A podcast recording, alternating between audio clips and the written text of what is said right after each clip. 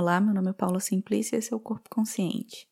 Nesse episódio de hoje eu vou questionar um pouco a nossa necessidade de motivação. Quando a nossa necessidade de motivação impede a gente de fazer aquilo que a gente quer fazer, ou decidiu fazer, ou precisa de fazer.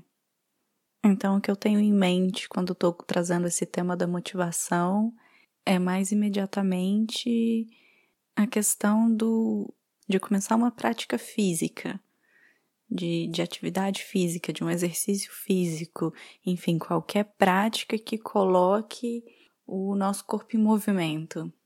Porque isso é uma questão para muitas pessoas, aquela, aquele projeto eternamente adiado, ou na melhor das hipóteses, começado e nunca continuado, de sair do sedentarismo, né, de mover o corpo, de se comprometer com uma, com uma prática. E aí, para isso, eu pensei em cinco dicas bastante práticas, tiradas da minha própria, da minha própria experiência, cinco estratégias mesmo.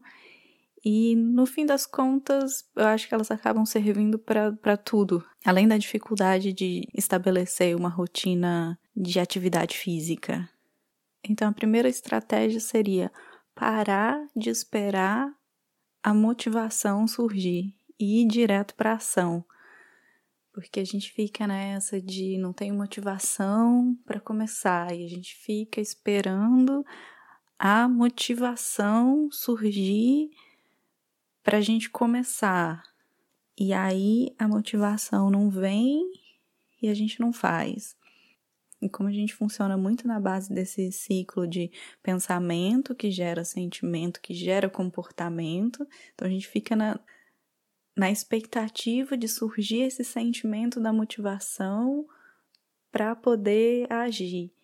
Então, a dica aqui é dar a volta nesse ciclo e começar pelo final mesmo, começar pela ação, vai simplesmente e faz. E aí a grande chance é que a própria ação é que vai acabar gerando o sentimento de motivação. Então, parar de ficar esperando o contrário. Simplesmente vai e faz, e começa.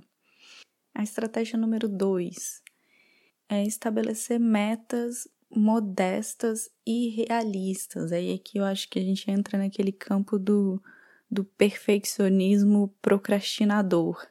Né? A gente estabelece assim um plano mirabolante, assim, de tantas horas de atividade, de todos os dias, de uma coisa assim tão grandiosa que acaba sendo impossível de começar. Então, principalmente para quem está querendo sair da inércia, sair do sedentarismo, para começar uma prática, começa com metas modestas, assim, que quando você parar e pensar eu vou fazer não seja uma coisa assim assustadora, seja simples. Se for o caso de começar com uma prática 15 ou 20 minutos diariamente, ou então por mais tempo, mais algumas vezes na semana, ao invés de todos os dias, isso significa um compromisso muito grande. E ver que começar fazendo pouco é melhor do que não começar. Então vamos deixar as metas faraônicas de lado, começar humildemente e começar. A terceira estratégia é faz alguma coisa que você goste de fazer. Às vezes a gente coloca na cabeça da gente fazer coisas, de se comprometer com atividades só porque a gente tem uma ideia de que são saudáveis, ou porque estão na moda, ou porque todo mundo faz. E às vezes a gente tem assim umas ideias meio fixas e a gente não, não questiona e não tenta abrir para outras possibilidades. Existe uma infinidade de práticas possíveis. Com certeza tem alguma coisa lá que vai ser prazeroso para você fazer. Então escolhe essa e faz essa. Ou então, uma outra alternativa a essa é achar uma maneira de gostar daquilo que você faz. O que não vai funcionar mesmo é tentar se forçar a fazer uma atividade estando contrariado. Eu acho que isso nem é saudável. Então dá um jeito de mudar esse sentimento e gostar, ou melhor ainda, encontra alguma coisa que seja prazeroso fazer. A quarta dica é verificar se essa falta de motivação não é só cansaço. Porque às vezes é simplesmente isso, é, é, é simplesmente cansaço. Então, colocar aquelas metas assim de acordar muito cedo antes do trabalho, antes de começar o dia, fazer uma atividade ou no final do dia, depois de um dia inteiro. E aí a gente sente aquela falta de motivação, mas que na verdade é o corpo avisando que acabou, não tem, não tem energia, precisa de descanso. E aí é, é entender isso e é respeitar e é descansar.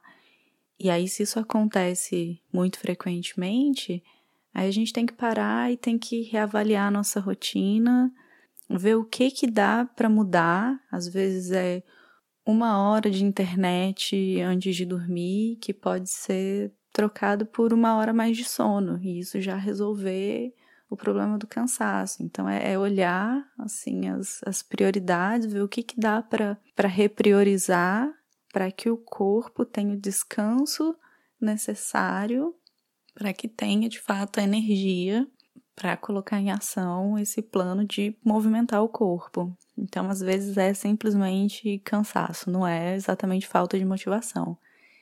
E a quinta e última estratégia é crie hábitos e rotinas que funcionem para você, né? E aqui é, é o ideal versus o possível. Então, de repente, o horário ideal para aquela prática de yoga é 15 minutos antes do nascer do sol. Mas isso não, não encaixa em nada na sua rotina, não encaixa em nada na sua vida.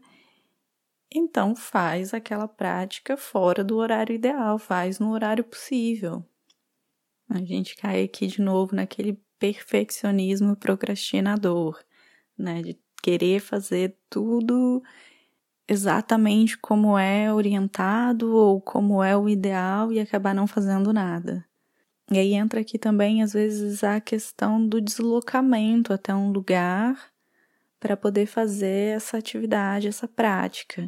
E às vezes esse próprio deslocamento demanda muito mais tempo e energia que vão ser comprometidos e que acabam também impedindo que essa prática se, se concretize. E aí, se esse é o caso, considera fazer alguma prática em casa. E aí, no caso aqui, se você parou e pensou de, ah, mas em casa eu não tenho motivação para fazer. aí volta no começo e escuta tudo de novo. Porque é assim que a gente cria esse mecanismo que acaba sendo um mecanismo de autossabotagem, que é essa desculpa da falta de motivação. Então tá aí, eu trouxe aqui as estratégias que acabam me guiando e funcionando para mim quando eu tô usando essa estratégia da, da necessidade de motivação. De repente, algumas delas servem para você também, para dar aquele pontapé inicial e começar e e instituir uma prática de movimento que é tão importante, que é necessário para o corpo humano. É isso, por hoje eu fico por aqui. Obrigada e até a próxima.